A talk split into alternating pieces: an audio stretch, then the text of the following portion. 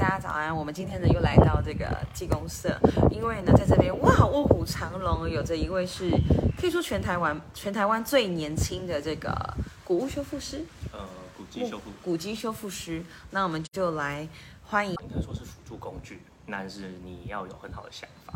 那当时对我而言，我会觉得自己好像在这条路上有看到一些自己的极限，所以就会想说，那如果未来出社会了，要怎么样面对自己的生活？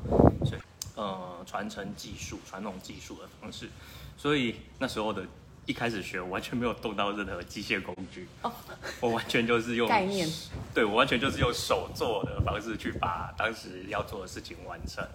哦，对，所以呢，对于这些老师傅，他们心态上会很心急如焚吗？就会觉得说哇，有这么多这么多的工作，然后哇都没有人一起来跟上，会有这样的感慨吗？还是说会觉得啊没关系，那可能大家不看重这件事情？可能会比较偏向市场性。了解。那您个人呢？威奇你怎么选择？我看起来你好像两边都有哎、对我现在就是站在岔路口这样子，嗯，看一下，然后再看一下。也其实也可以都做是吗？就是等于自己的时间是自己分配来运用的。对，我觉得是这样，就是呃，自己现在走的路其实是说生呃工作生活这一块，就是做呃公益或代工、修缮这些。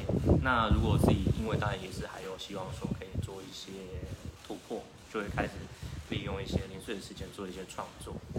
因为们分享，还是说这是秘密的？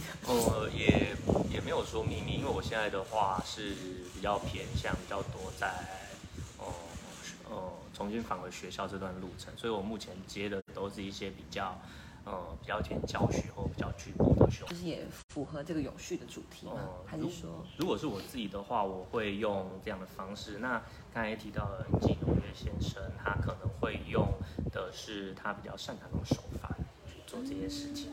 对。我觉得那个威奇也很棒，就是你不只是不管是在实作或是在创作，都是对于自己的学习，哎然后都永远可以再有更精进的地方，对。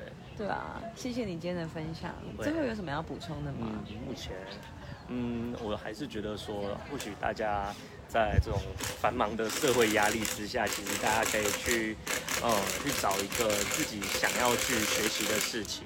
那我觉得除了是对自己的调剂之外，或许也可以找到，呃，自己可以斜杠，或者是去，嗯，尝试的一些事情。的第二人生，谢谢谢谢威奇，谢谢，拜拜。